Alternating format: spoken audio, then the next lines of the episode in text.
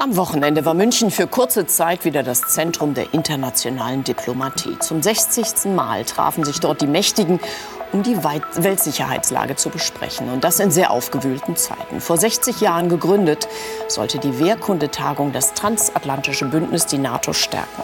Ein Ansatz also, der auch heute durchaus seine Berechtigung hat. Denn heute wird das Bündnis in den USA in Frage gestellt. Europa ist gezwungen, sich um seine Sicherheit selbst zu kümmern. Wie stellt sich Europa sicherheitspolitisch neu auf? Und was wird aus der NATO? Mit diesen Fragen begrüße ich Sie sehr herzlich bei Unter den Linden.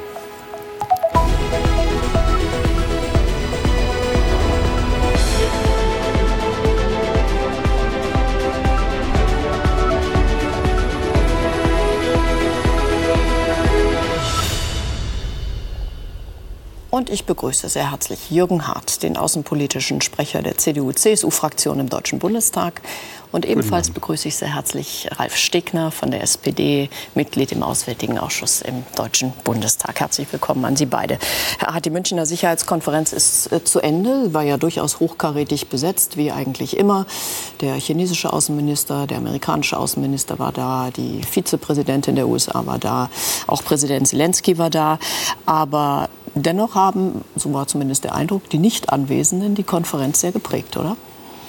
Das Thema, was Sie vermutlich ansprechen, ist die Frage, wie würden wir uns äh, arrangieren mit einer neuen Amtszeit Donald Trump? Ich glaube, das war tatsächlich so ein bisschen der Elefant im Raum, wenngleich man schon sagen muss, also auch die amerikanischen Kolleginnen und Kollegen aus dem Senat, die wir gesprochen haben, äh, gehen davon aus, dass egal wer Präsident ist, das Bekenntnis Amerikas zur NATO steht.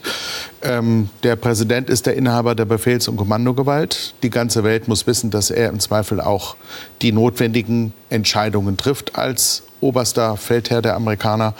Und wenn er durch entsprechende Äußerungen daran Zweifel lässt, ist das natürlich ein Problem für den Fall, dass er Präsident werden sollte. Mhm. Der zweite, der äh, durchaus äh, wie ein Elefant, um Ihr Sprachbild aufzunehmen, im Raum stand, war Wladimir Putin. Ähm, Russland war nicht eingeladen. Herr Putin wäre wahrscheinlich auch nicht gekommen, nicht zuletzt deshalb, weil er im Zweifel verhaftet worden wäre. Aber wäre Lavrov vielleicht gekommen und ähm, war es richtig, Russland nicht einzuladen?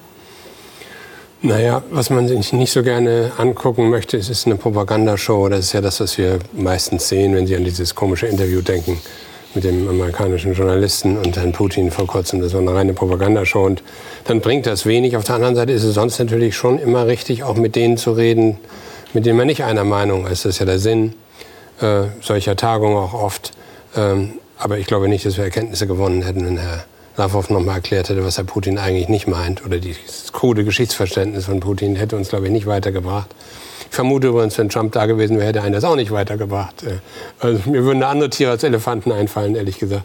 Ähm, auf der anderen Seite muss man schon auch eines sagen, finde ich jedenfalls. Wir sollten auch nicht so tun, als ob Trump die Wahlen schon gewonnen hätte in den USA.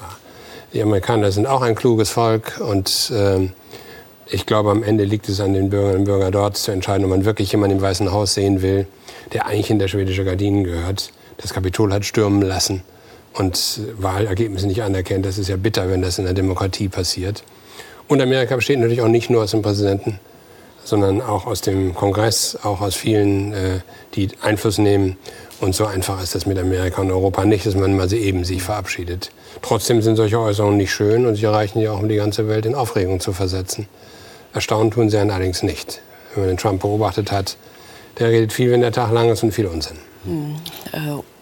Um wir, dürf, ja. wir, dürfen äh, natürlich nicht verkennen, dass seine Botschaft, dieses, diese, diesen süßen Honig, den er den Amerikanern um den Mund schmiert, nämlich alles Schlechte in Amerika, dafür seid nicht ihr schuld, ihr seid fleißig, ihr seid intelligent, ihr bemüht euch, aber alles, das Ausland nutzt uns aus. Die ähm, Europäer machen sich einen schlanken Fuß in der Handelspolitik auf unsere Kosten. Das ist seine Behauptung. Die Europäer machen sich einen schlanken Fuß äh, in der Verteidigungspolitik auf unsere Kosten. Die Chinesen beuten uns aus. Und die Botschaft an die Menschen, ihr seid nicht schuld, ihr müsst nichts ändern, sondern ich ändere äh, das halt, die Haltung Amerikas zu anderen und dann wird es besser in Amerika. Das würde auch verfangen, wenn es ein anderer vortragen würde, nicht Trump. Und ich glaube, dass wir da auch ein Stück weit systematisch gegensteuern müssen, dass die amerikanischen Menschen begreifen, die Bürgerinnen und Bürger, dass in der Kooperation mit, äh, mit Europa eine Riesenchance liegt. Und in South Carolina zum Beispiel, wo die großen BMW-Werke und die Zulieferunternehmen stehen, äh, da weiß man, das ist die Heimat von Gouverneurin Nikki Haley mal gewesen, Da weiß man, äh, wer Arbeitsplätze in Amerika schafft in der Automobilindustrie. Im Zweifel ist das BMW und Volkswagen und Mercedes und nicht äh, General Motors und Ford. Herr Stegner würde gerne noch mal zurückkommen auf, äh, auf Putin. Sie haben ja immer dafür plädiert, dass man Gesprächskanäle auch in irgendeiner Form offen halten sollte und miteinander sprechen sollte, haben Sie eben ja auch noch mal gesagt. Während ähm, der Widersacher Putins stirbt, Nawalny, äh, ist diese Konferenz gewesen und äh, Ex-Präsident Medvedev äh, wiederholt seine Atomschlagsdrohung gegen Berlin, London und Washington. Gibt es da denn überhaupt noch eine Möglichkeit, miteinander zu reden? Gibt es da noch Dialogkanäle, wenn solche Äußerungen kommen? Also ich finde, man darf überhaupt nichts von dem für bare Münze nehmen, was da gesagt wird. Und das ist natürlich zum Teil auch kruder Unsinn. Und äh, vieles eben, wie gesagt, auch Propaganda. Leider ist es aber so, dass an der Spitze von vielen Staaten Leute stehen, mit denen man am liebsten nichts zu tun hätte. Das ist ja im Iran nicht anders, das ist in Nordkorea anderswo nicht anders. Man muss mit der Welt zurechtkommen, wie sie ist. Und wenn ich dafür plädiere, nicht nur die militärische Logik gelten zu lassen, die im Übrigen sich teilweise auch geirrt hat, zu glauben, man schwinge ihn militärisch an den Verhandlungstisch, hat bisher nicht so richtig funktioniert. Äh, sondern wenn ich sage, man muss darüber hinaus auch andere Dinge nutzen, dann ist ja damit nicht unbedingt gemeint, mit Putin selbst zu reden, sondern zum Beispiel Kanäle zu nutzen, zu anderen, mit den Chinesen zu sprechen, die eine bessere Rolle spielen könnten. Den Brasilianern, den Indern, äh, afrikanischen Staaten. Es gibt eine ganze Menge, die unsere Sanktionen nicht mitmachen.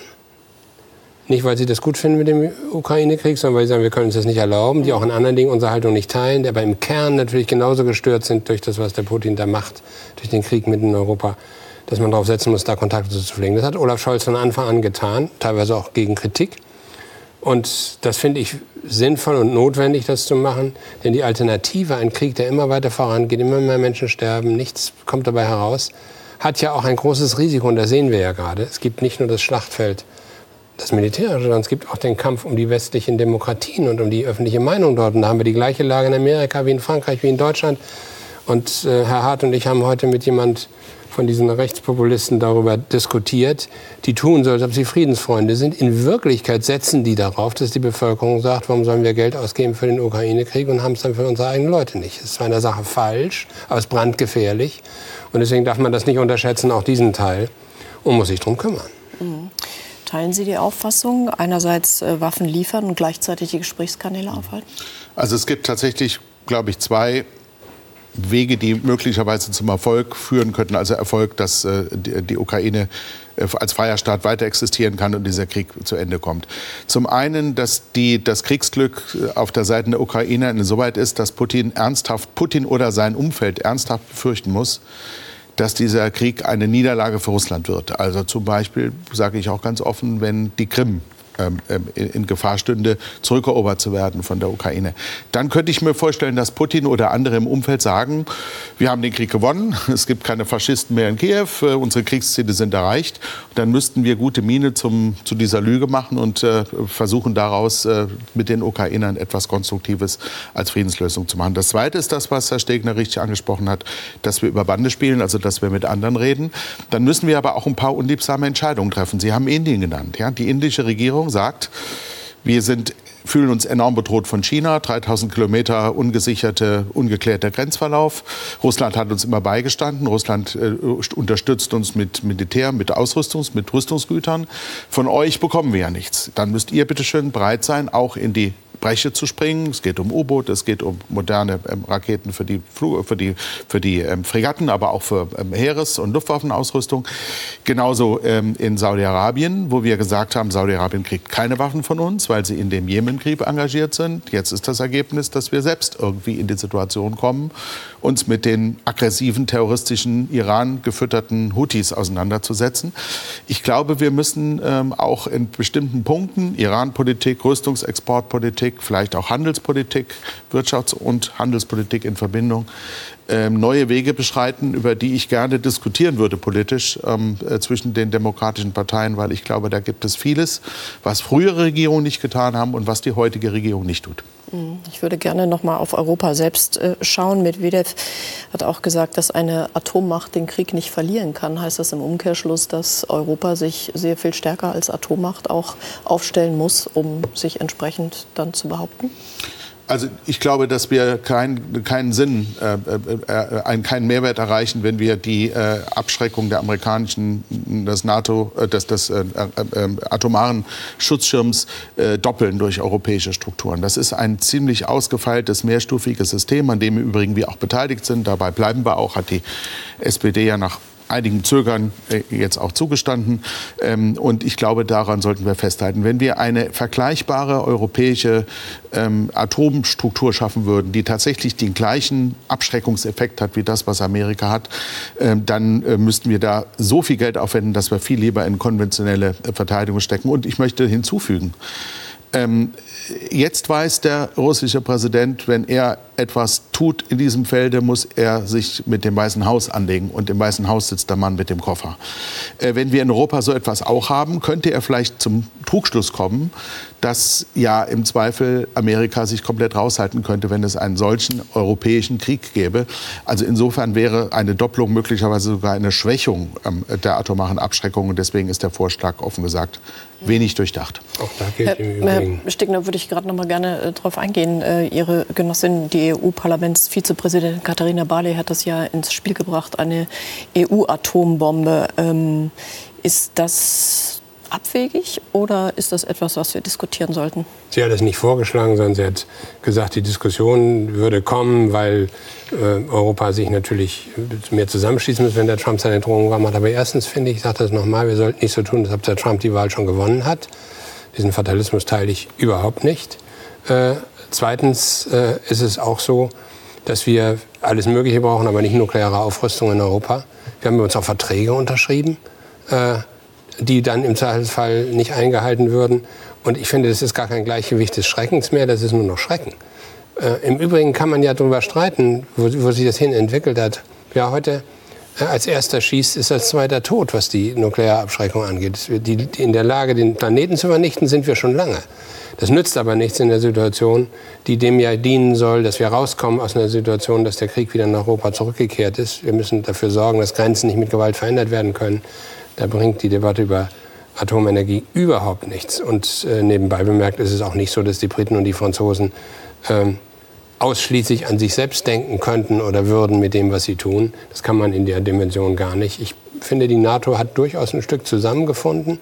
Wenn Sie daran denken, dass Schweden und Finnland beigetreten sind, das hat der Putin sich sicher nicht gewünscht. Das hat die Situation um die Ostsee verbessert für unsere baltischen und polnischen Nachbarn. Und äh, die NATO, von der Macron vor kurzer Zeit noch gesagt hat, sie sei hirntot, ist mächtig zusammengerückt. Das ist ein Fortschritt, wie ich finde. Und deswegen sollten wir solche Debatten, finde ich, nicht führen. Und generell wird mir zu viel über Waffen geredet. Man hat ja manchmal den Eindruck, wie bei den Bundestrainern und Epidemiologen, wir haben Hunderttausende von Waffenexperten. Darüber kann jeder reden. Über Diplomatie, das findet hinter verschlossenen Türen statt. Die ist sehr viel wichtiger, als sie gemacht wird.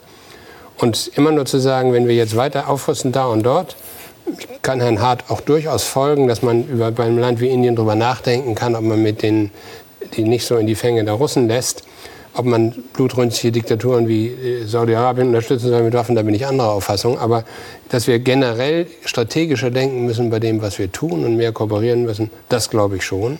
Man muss die Welt nehmen, wie sie ist und versuchen, sie zu verändern. Und nicht äh, sagen, wir reden nur mit denen, die unsere Werte teilen, dann sind wir mit Norwegen und Island alleine, hat Egon Bahr mal gesagt, wenn wir das darauf beschränken. Das wäre ein bisschen wenig. Also wir müssen schon äh, Politik mit Pragmatismus betreiben und nicht nur diese ganzen Ankündigungen, wer jetzt welche Waffen hat, dann wird das alles gut werden. Totrüsten löst kein einziges Weltproblem, was wir mhm. haben, ganz im Gegenteil. Mhm. Herr ähm, sollte man nicht aber trotzdem, auch wenn Sie sagen, äh, man sollte sich auf jeden Fall weiterhin auf die Amerikaner verlassen, ähm, sollte man das Angebot der Franzosen, die ja durchaus schon öfter angemerkt haben, dass sie, äh, was Atomwaffen angeht, auch stärker mit Deutschland zusammenarbeiten wollten, sollte man das nicht stärker annehmen? Sollte man da nicht einen Weg auch auf Paris zu gehen? Also reden muss man über alles. Die französische Regierung hat natürlich das Problem, dass sie für ihre vermutlich 200 bis 300 Raketen, die sie auf U-Booten hat, enorm viel Geld ausgibt, was wir in Deutschland nicht ausgeben, weil wir auch nicht gegen, also weil wir uns auch verpflichtet haben, keine Atomwaffen zu haben. Ähm, äh, das würde ja übrigens auch eine Veränderung des Atomwaffensperrvertrags erfordern, wenn wir sowas machen würden. Äh, bei den Briten ist es ähnlich.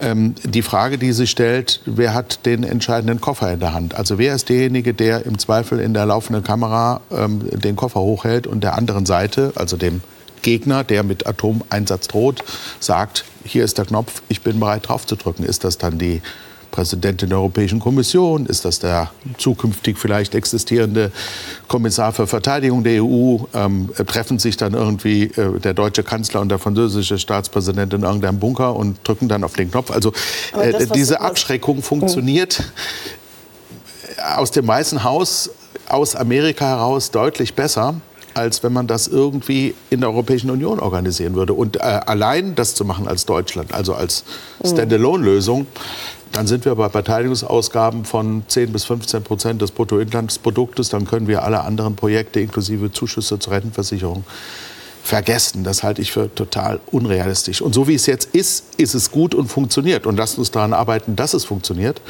Und, und Sie haben auch keine Zweifel, dass es irgendwann nicht mehr funktioniert?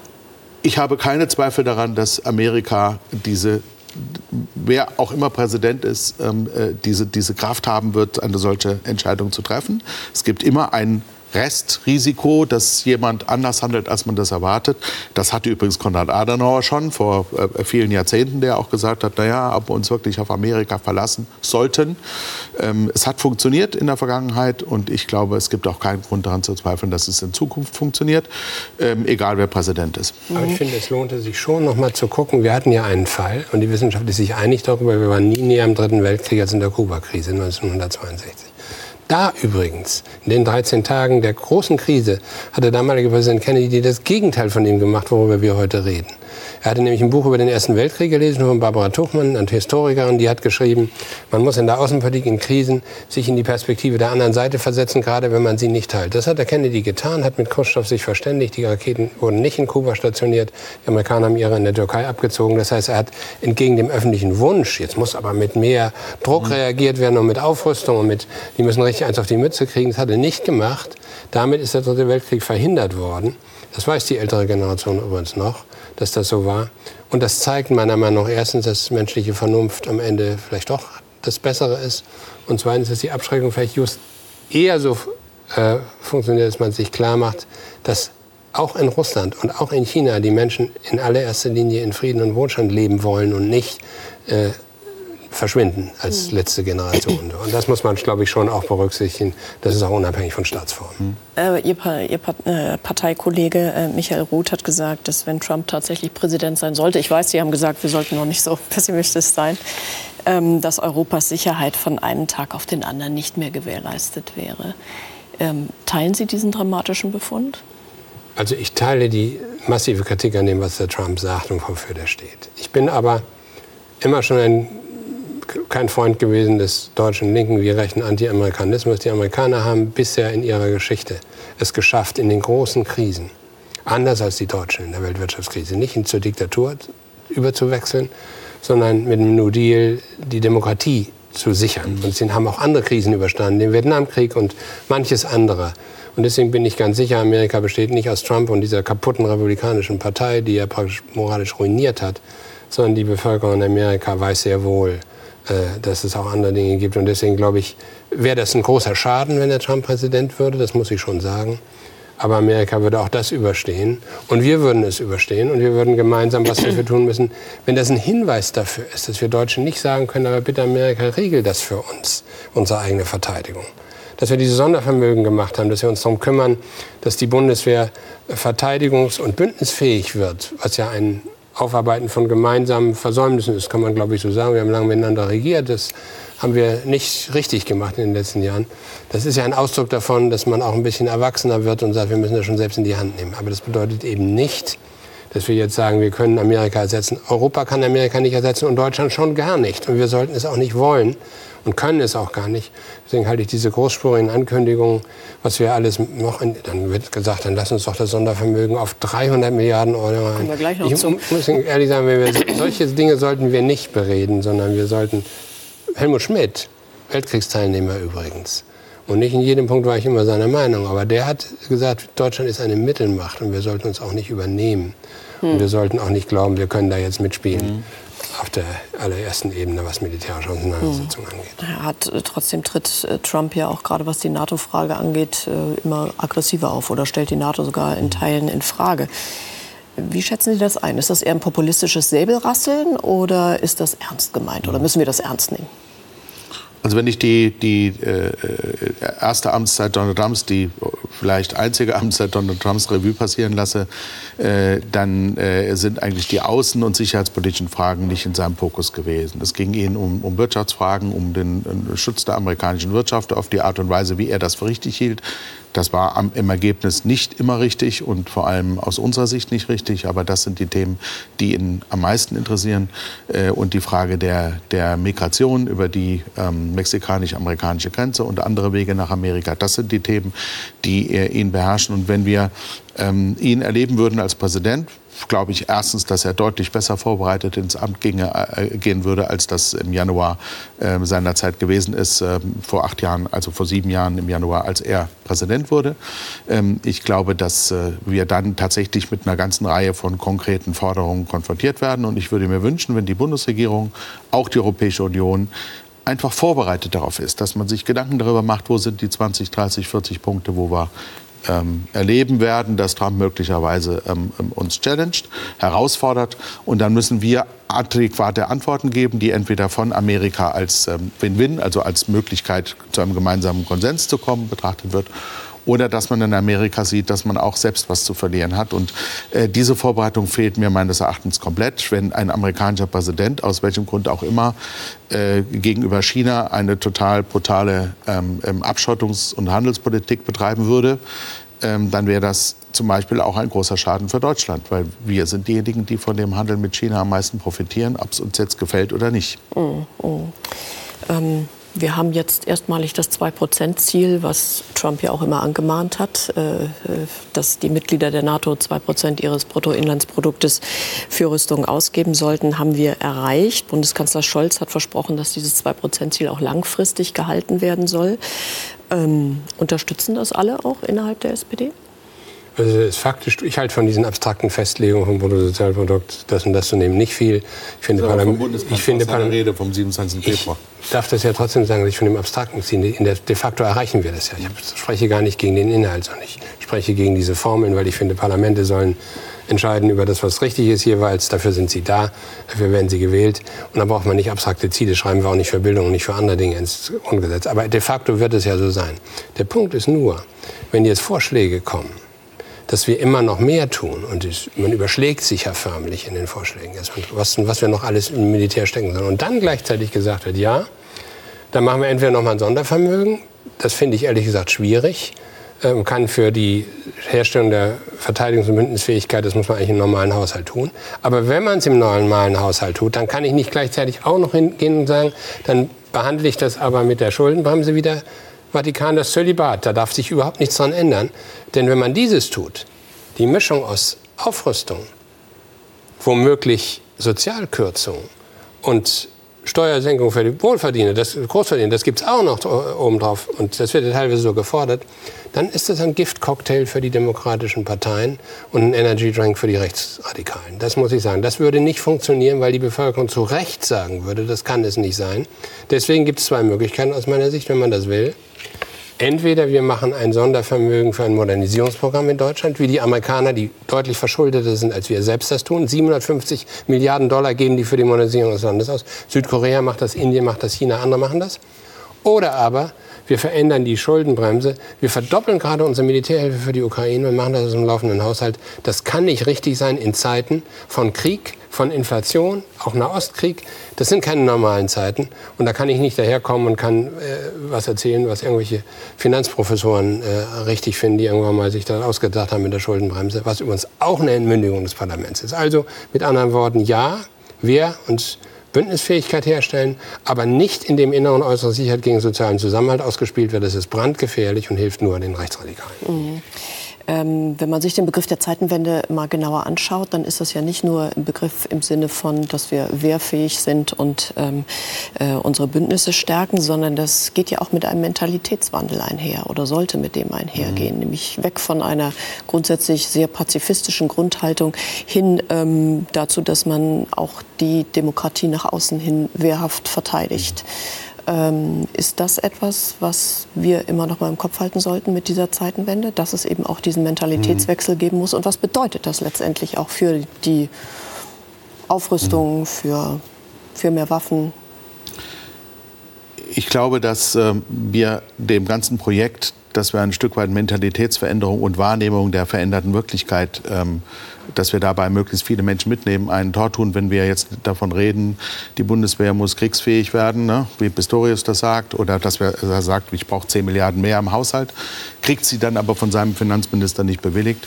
Das verunsichert die Leute. Ich glaube, wenn wir ganz konsequent äh, äh auch als Große Koalition damals dazu gestanden hätten, und das war leider im Koalitionsvertrag nicht durchsetzbar, dass wir uns zügig auf die 2 Prozent die NATO-Vereinbarung von 2014, also nach dem Beginn des Krieges Russlands gegen die Ukraine.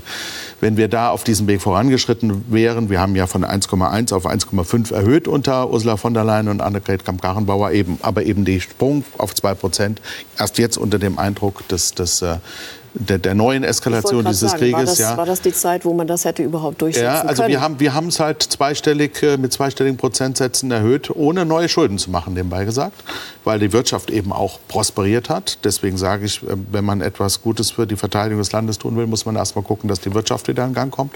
Wenn wir ein durchschnittliches Wachstum in Deutschland hätten, wie es in der EU äh, der Fall ist, dann hätten wir äh, in der Größenordnung 20 Milliarden Euro mehr in der Kasse, die man zum Beispiel dann für so etwas ausgeben könnte, ohne woanders zu kürzen. Also insofern erstmal die Wirtschaft wieder in den Gang bringen und dann eine strukturierte, ähm, äh, lang, auf lange Frist Sicht angelegte Verstärkung der Bundeswehr. Äh, nicht aus der Hüfte schießen, sondern ganz konkret sagen, was brauchen wir, wie bekommen wir das. Und dann wird es dann Ausgaben geben unterm Strich, die natürlich höher sind als die, die heute, aber die aufgrund ihrer Planbarkeit dann auch in einen regulären Haushalt eingebaut werden kann. Also kein Sondervermögen. Ein zusätzliches Sondervermögen lehne ich ab. Da gibt es zwar Forderungen, aber ähm, äh, die Haltung der CDU-CSU-Bundestagsfraktion, die ich hier zu vertreten habe, ist ganz klar. Wir wollen kein neues Sondervermögen. Wir haben das einmal gemacht. Wir klagen, dass die Bundesregierung dieses Geld eben nicht nur zur Verstärkung der Bundeswehr äh, verwendet, sondern auch für laufende Ausgaben, die eigentlich aus dem Laufenden kommen müssten. Zum Beispiel die ähm, Herrichtung äh, äh, bestimmter Fliegerhorste in Büschel für die neuen F-35. Das sind normale Infrastrukturausgaben, die eine jede Armee hat. Die werden jetzt aus diesen 100 Milliarden finanziert, nicht aus dem laufenden Haushalt, auch Munition und solche Dinge. Wir fühlen uns da ein Stückchen auch an der Nase rumgeführt, weil man quasi sich von allgemeinen Haushaltsaufgaben des Verteidigungsministeriums entlastet, weil man ja die 100 Milliarden hat. Und wir fürchten, es gibt dann irgendwann einen jenen Abbruch, wenn das Geld aufgebraucht ist. Und deswegen wäre es besser gewesen, dass, dass diese 100 Milliarden sauberer für wirklich strukturelle Verbesserungen in der Bundeswehr zu verwenden. Also ist die, ist die Äußerung Ihres Parteikollegen, Fraktionskollegen Roderich Kiesewetter nach einem Sondervermögen über 300 Milliarden eine Einzelmeinung innerhalb die Ihrer Meinung Fraktion? ist weder durch die Haushaltspolitiker noch durch mich als außenpolitischen Sprecher gedeckt. Ich werde an zwei Stellen, wenn ich darf, widersprechen. Das eine ist, die Zeiten sind nicht normal. Und deswegen, man darf ja nicht verkennen, Deutschland ist das größte Industrieland in Europa. Wir haben unfassbar viel Geld eingesetzt, um Arbeitsplätze zu sichern, die Wirtschaft durch die Energiekrise zu bringen, Menschen zu helfen, dass sie nicht abstürzen. Das hat sehr, sehr viel Mittel gefordert. Da kann man nicht sagen, wir hätten das alles anders verwenden können. Das ist, glaube ich, falsch. Und dann nach Karlsruhe zu gehen und zu klagen und das, was man beklagt, selber angerichtet haben. Ah, das kritisieren. Nein, das, darf man, das darf man ja tun. Aber ich will damit nur sagen, das ist ja nicht Gott gegeben, das mit der Schuldenbremse. Und das Zweite, weil Sie sagten, wir müssen uns abkennen vom Pazifismus. Um Pazifismus geht es nicht. Man kann in Deutschland schwer Pazifist sein. Wir haben eine Demokratie. Ja von einer pazifistischen Grundhaltung. Ja, wir haben in Deutschland eine Demokratie, weil Nazi-Deutschland militärisch besiegt worden ist von den Alliierten. Deswegen bin ich kein Pazifist. Aber ich bin Kriegsgegner. Und man muss wissen, Krieg ist das Furchtbarste, was es gibt. Es führt immer nicht nur zum Angriff auf militärische Ziele, sondern immer zu Tod, Vertreibung, all dem Elend, was wir überall sehen, traumatisierte Kinder und Zerstörung überall. Und deswegen hat ein deutscher General mal gesagt, eine Alternative zum Krieg gibt es immer, eine Alternative zum Frieden nicht. Es geht darum, dass man der Ukraine beisteht, dass sie nicht verliert, dass die Russen nicht Erfolg haben, damit äh, Grenzen mit Gewalt zu verschieben. Aber weder gefällt mir das mit der Kriegstüchtigkeit, da bin ich bei Ihnen. Das ist kein Begriff, der in Deutschland gut passt. Hätte die Absichten, noch mal nachgefragt. Die Absichten von Boris Pistorius allerdings finde ich durchaus richtig, nämlich dass man eine Diskussion darüber stattfindet, dass es nötig ist, dass wir wehrhaft sind, dass es nicht von alleine geht, dass es nicht andere für uns erledigen und dass wir uns als Parlamentsarmee auch eine Bundeswehr so ausstatten müssen, dass man sich nicht blamiert im Vergleich zu anderen. Aber es war ja auch nicht nur das Geld, es war diese komischen Beschaffungsdinge, die es da alle gegeben hat, auch teure Gutachten, auch ein paar Skandale und Lobby-Einflüsse, die nicht so sind, wie sie sein sollten. Das nimmt der Boris Pistorius alles in die Hand, tatkräftig, wie ich finde. Da kann man nichts gegen sagen. Aber der Punkt, wir haben auch damals die Wehrpflicht ein bisschen leichtfertig aufgegeben, eben mal so bei zu Gutenberg. Wir haben da auch nicht widersprochen, ich großartig. Sagen, das war ja aber es war trotzdem vielleicht nicht so, die Wehrgerechtigkeit war nicht so doll, aber es war vielleicht in der Demokratie ist es nicht verkehrt, wenn, wenn, wenn man eine Wehrpflicht hat und nebenbei merken auch noch soziale Dienste, sodass da jeder sein, oder ihre äh, Leistung erbringen muss. Wäre es richtig, es wieder einzuführen? Heute nützt das uns auf die Schnelle nichts. Mhm. Aber ich leite den Untersuchungsausschuss zu Afghanistan und da haben wir, haben sehr auf Auslandseinsätze gesetzt, da haben wir unfassbar viel Mittel eingesetzt. Das Ergebnis war sehr bescheiden. Lag nicht an der Bundeswehr, aber lag an anderen Dingen, die gerade überlegt werden.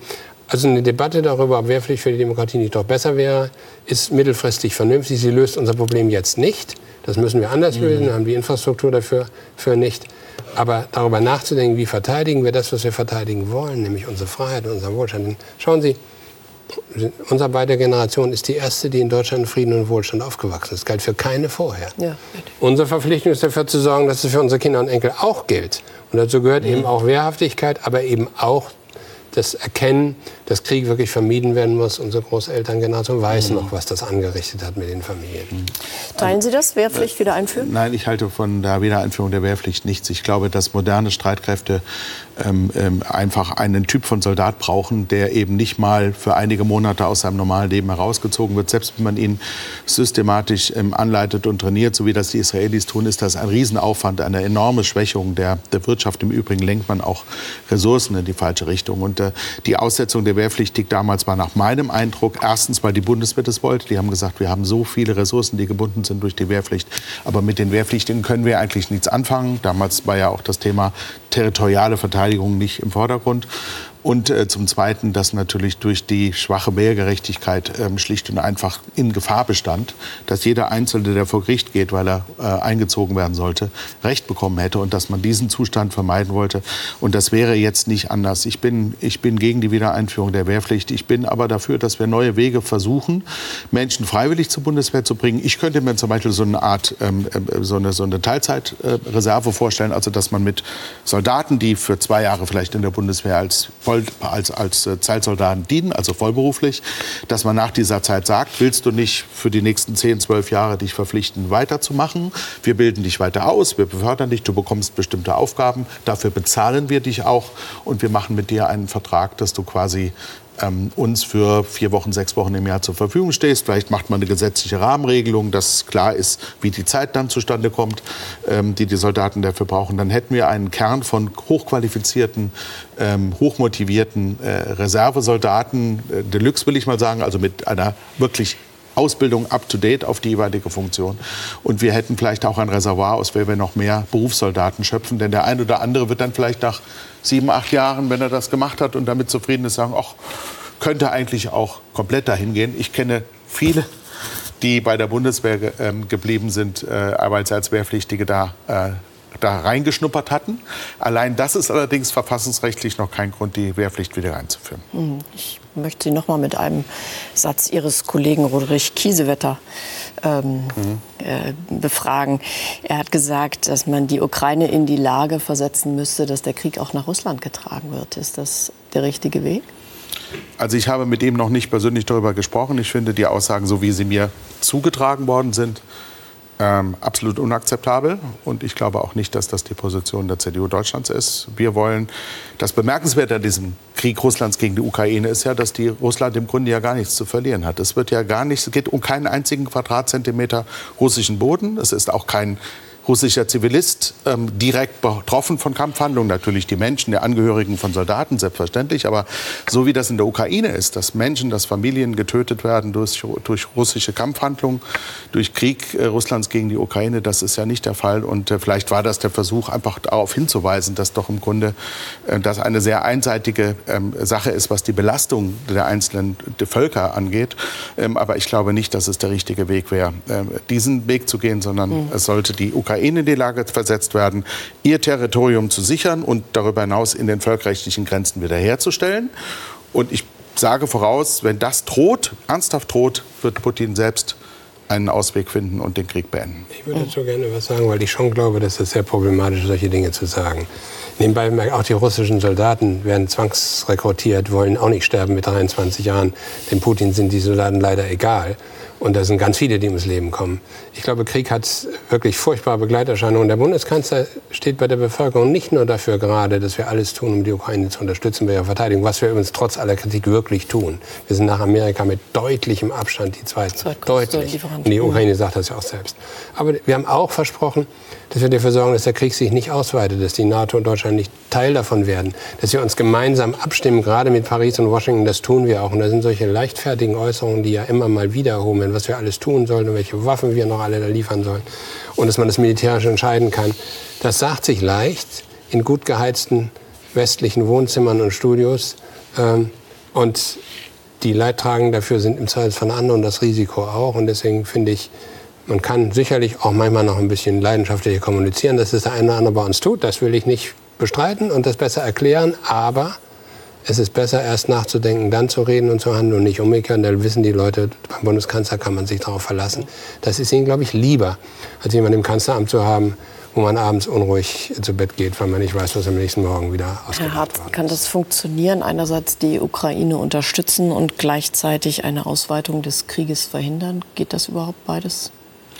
Ja, ich glaube das ganz bestimmt. Also die Ukraine selbst erklärt ja, sie will äh, nicht Russland angreifen, sondern sie möchte das Territorium so wiederherstellen, wie es im Übrigen ja zwischen den Sowjetrepubliken, ich glaube 91 war die Konferenz in Astana, ja festgelegt wurde und vor allem gegenüber der Ukraine von Russland ja nochmal explizit versichert wurde, als es um die Rückgabe der Atomwaffen von der Ukraine an oder die Auslieferung der Atomwaffen an, die, an Russland ging, wo die Ukrainer heute sagen, wenn wir die Waffen noch hätten, wäre der Angriff nie erfolgt. Das ist vermutlich sogar richtig. Also insofern eine, Verfügung. Eine enorme, eine, enorme, ähm, eine enorme Hypothek, auch für zukünftige Friedensverhandlungen.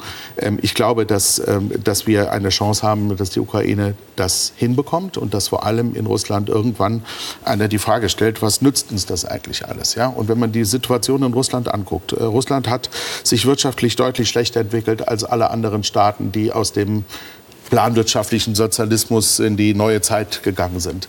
Ähm, das russische politische Modell ist unattraktiv, sogar für so Länder wie Kasachstan. Also der kasachische Präsident sagte, ist jetzt kein lupenreiner Demokrat in Anführungsstrichen, aber ähm, auch der sagt, wir wollen nicht von Russland dominiert werden. Und da hat sich Putin komplett verkalkuliert. Er hat gedacht, er könnte Russland zu einem quasi einem dritten Weg zwischen diesen westlichen Demokratien, diesen Dekadenten und dem chinesischen Parteiführungsmodell machen. Damit ist er komplett gescheitert. Und irgendwann, früher oder später, werden die Menschen in Russland alle erkennen, der Kaiser hat keine Kleider an. Und das geht alles auf ihre Knochen. Ähm, die Entwicklung des Landes leidet darunter, dass dieser Putin und seine Clique sich bedient ohne Ende an den Rohstoffen, an den Ressourcen des Landes und jetzt auch noch diesen Krieg vom Zaun gebrochen hat. Ähm, es wird niemand irgendwann mal Putin ein Denkmal in Russland bauen. Das sage ich voraus. Aber so wie man das jetzt sieht, ähm, gerade beim Beispiel Nawalny, kann man es wieder sehen, dass hier mit größter Härte regiert hm? wird und es noch lange nicht der Punkt ja. ist, wo und die Russen die sagen, dass ist der Kaiser ohne Kleider. Und man muss sich ehrlicherweise natürlich auch klar machen, dass das mit dem Regime Change meistens nicht funktioniert. In vielen Bereichen funktioniert das leider nicht. Wir haben ein blutrünstiges Regime in Iran, kurz vor der Atombombe. Wir haben den nordkoreanischen Verrückten mit Atomwaffen. Wir haben einen Nahen Osten, der brennt an vielen Ecken und Enden. Und wir haben viele Regierungen, von denen man sie sich anders wünscht. Es klappt fast nie. Auch in Afghanistan ist uns, uns das nicht gelungen. Da haben wir jetzt ein Taliban-Regime. Die Dinge sind nicht besser geworden. Deswegen glaube ich, muss man bescheiden und zurückhaltend sein in den Erwartungen, was da passiert. Wir können unseren Teil tun. Äh, übrigens hat der Westen auch genügend Dinge selbst zu regeln. Auch in den Demokratien gibt es Dinge, die einem nicht gefallen können. Wenn die Populisten und Nationalisten gewinnen, wenn die Pressefreiheit abgeschafft mhm. wird, wenn äh, die Gewaltenteile nicht funktionieren oder die Trumps und andere, was das sagen, haben, haben auch was zu tun. Ähm, aber äh, richtig ist natürlich, dass man versucht, beharrlich darauf hinzuwirken, dass sie das Demokratiemodell durchsehen, mit gutem Beispiel. Mhm. Und indem man zeigt, dass eben Wohlstand so erreicht werden kann und Frieden für die Menschen. So, das ist ja der mhm. Teil, der unser System eigentlich überlegen macht. nicht unsere militärische Möglichkeit anderer zu übertreffen in unserer Aufrüstung. Wir sind quasi schon am Ende der Sendung und äh, zum Resümee würde ich gerne noch, noch eine, äh, eine Frage stellen.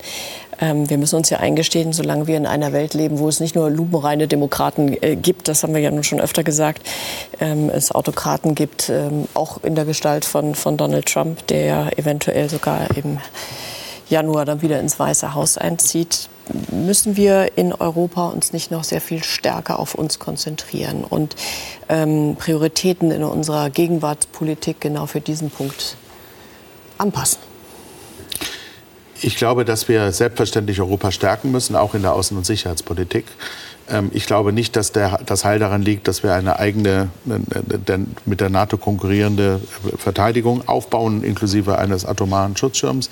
Ich glaube aber, dass ähm, ein stärkeres, selbstbewussteres Auftreten Europas in internationalen Fragen, zum Beispiel in internationalen Handelsfragen, ähm, äh, von Vorteil ist. Aber bei all diesen Fragen, ob es um Sicherheit geht, ob es um Wohlstand geht, ob es um Klima geht, wenn man sich mit anderen zusammentut, ist man erfolgreicher. Und ich vermisse, dass wir versucht haben, unter der Administration Biden zum Beispiel äh, zum Thema China-Politik zu einer gemeinsamen Strategie zu kommen. Ja, also wenn wir tatsächlich eine Idee hätten, wie wir das Problem, dass China in Amerika sehr kritisch gesehen wird und auch, dass wir unsere Fragezeichen haben, wenn wir das gemeinsam angegangen wären und nicht so nach dem Motto, die Europäer machen da ihr Ding und die Amerikaner machen ihr Ding und lassen sich vielleicht sogar auseinandertreiben, äh, das vermisse ich und deswegen spricht für mehr Europa und europäische ähm, Zusammenschluss ähm, und gleichzeitig mit anderen sich vernetzen, um den Hebel einfach länger zu machen, mit dem man wirksam wird in der Welt, äh, finde ich, ist kein Widerspruch. Mhm. Ein Schlüsselbegriff für teilweise auch verfehlte EU-Außenpolitik ist ja durchaus das Wort Abhängigkeit. Äh, das haben wir bei, dem, äh, bei der Energiefrage gesehen, dass wir uns eben abhängig gemacht haben von Russland äh, mit, mit, entsprechend, äh, mit entsprechender Wirkung zum Schluss. Wir sind abhängig ähm, an vielen Punkten von China. Ähm, befinden wir uns insgesamt in einem sehr ungesunden Geflecht von Abhängigkeiten, aus dem wir uns dringend befreien müssten? Nein, wir, ich finde, die andere Seite wird gar nicht gesehen. Europa ist doch nicht nur Bankenunion, auch nicht Militärbündnis, sondern Europa ist vor allen Dingen der Kontinent, wo es den Menschen am allerbesten geht. Die Deutschen, die haben im letzten Jahrhundert, in diesem schrecklich blutigen Jahrhundert an zwei Weltkriegen, den einen selbst durchgeführt, halb Europa in Schutt und Asche gelegt.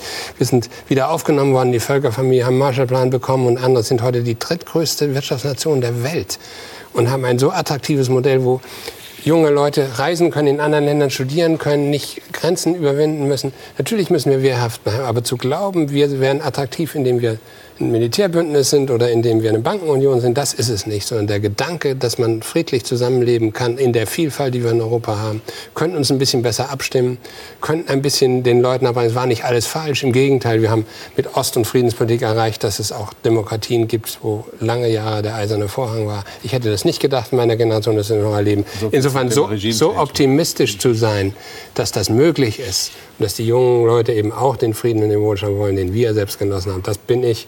Deswegen finde ich Wehrhaftigkeit ja, aber nicht pessimistische Betrachtung, weder auf Amerika noch auf uns selbst. Ich bedanke mich sehr herzlich bei Ihnen beiden für die Diskussion und ich bedanke mich bei Ihnen sehr herzlich fürs Zuschauen. Das war unter den Linden. Morgen um 22.15 Uhr sehen Sie an dieser Stelle die Phoenix Runde und ich wünsche Ihnen noch viele gute neue Erkenntnisse bei Phoenix heute Abend. Ja, vielen Dank. Wir waren das mal wieder.